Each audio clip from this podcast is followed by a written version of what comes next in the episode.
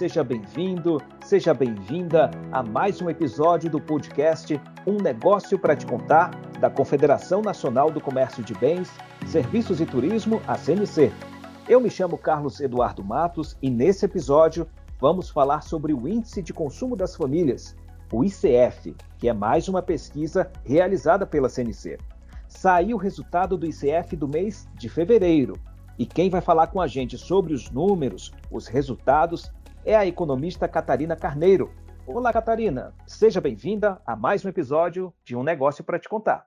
Olá, muito obrigada. Sempre prazer estar aqui com você e todos os nossos ouvintes. Nós que agradecemos e agradecemos pela parceria com o pessoal da divisão econômica da CNC.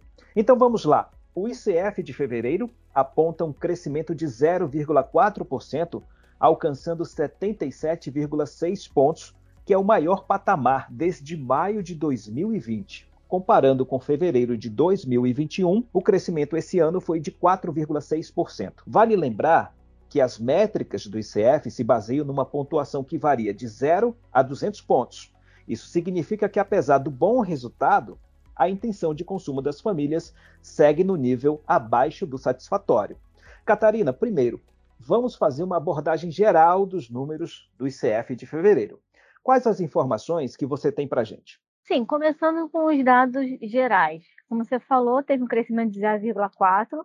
Foi o segundo crescimento consecutivo, que é bem positivo, a gente já pode ver uma tendência se criando, e também o maior desde maio de 2020, ou seja, está cada vez mais próximo do que era antes da pandemia. Ainda não é satisfatório, ainda está abaixo de 100, no entanto, como eu falei, como está cada vez mais próximo do que era, o crescimento está está progredindo, então a gente tem uma perspectiva positiva.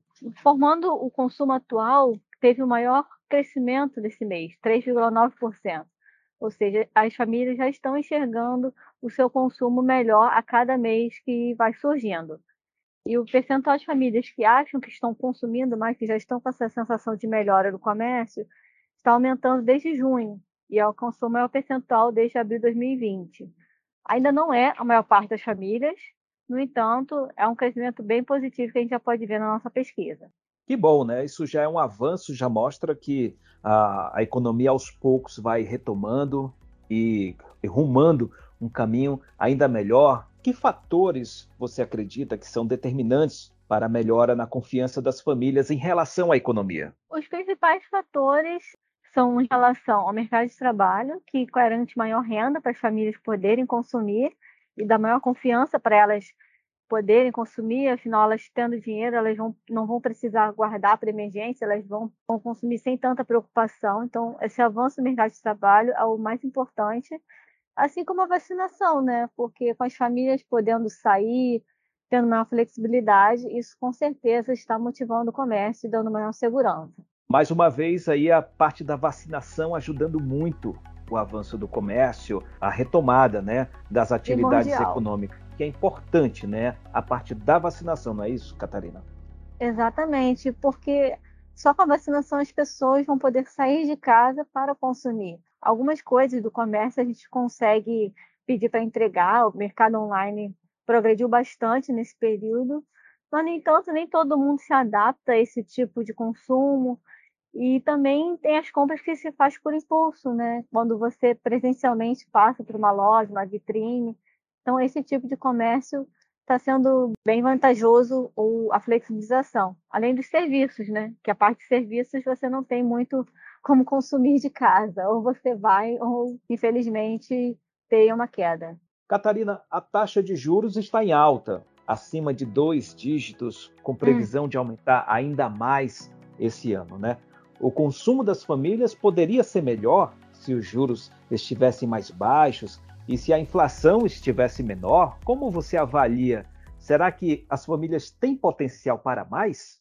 Então, são dois quesitos que estão relacionados. Como os preços ficaram muito tempo presos por causa da pandemia, a inflação agora está aumentando por causa da oferta que vem aumentando.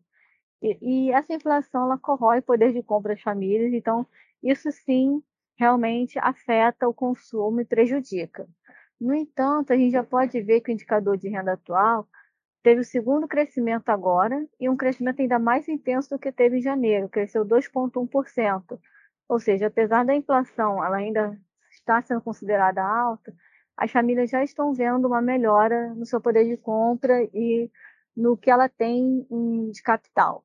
E por causa da inflação, o Banco Central teve que aumentar a taxa de juros, o que dificulta o acesso ao crédito, que também é muito utilizado pelas famílias para poder consumir, para poder, como teve uma perda da renda, nesse período elas estão usando o crédito para manter seu poder de consumo, com cartão de crédito, carnê e outros tipos de crédito. Então, com essa dificuldade, afeta o comércio. Mas, no quesito de acesso ao crédito, a gente já viu um crescimento agora em fevereiro de 0,7%. Foi o primeiro crescimento após quatro meses de queda. Ou seja, apesar dos juros estarem aumentando, dificultando, o crédito ainda é muito importante para o comércio e ainda está sendo bem utilizado pelas famílias. Nós falamos agora há pouco sobre a questão de mercado de trabalho. E você falou que o, o, o emprego está melhorando, o mercado de trabalho está se abrindo cada vez mais. Né? Mas a pesquisa também aponta que as famílias ainda não estão confiantes com relação ao mercado de trabalho futuro.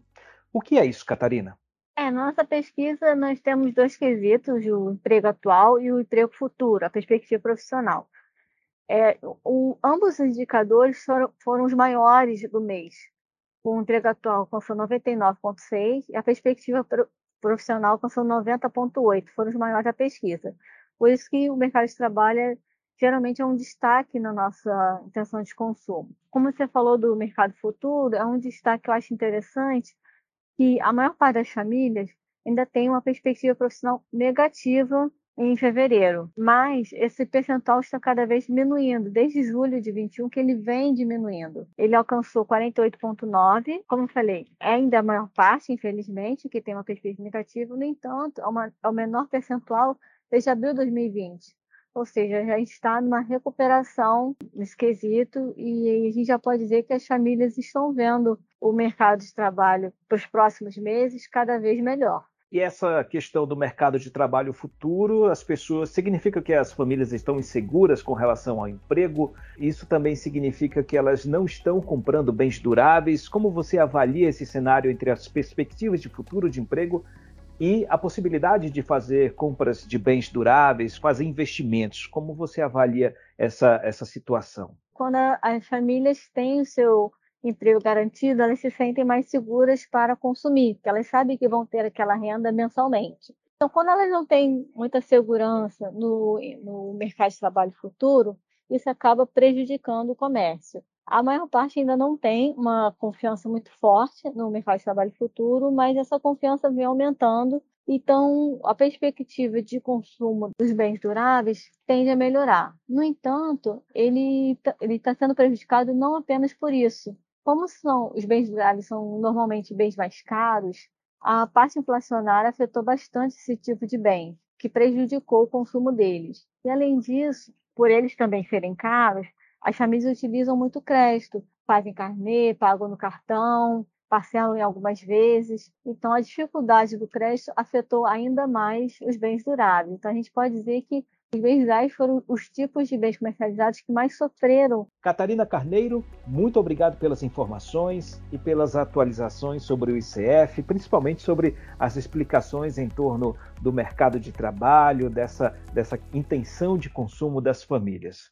Com certeza, eu que agradeço. Foi um prazer, como sempre. Estamos aqui para ajudar todos a entender melhor nossos resultados. E muito obrigado a você, querido ouvinte, que nos acompanhou até o final. O Negócio para Te Contar é um podcast da Confederação Nacional do Comércio de Bens, Serviços e Turismo, a CNC.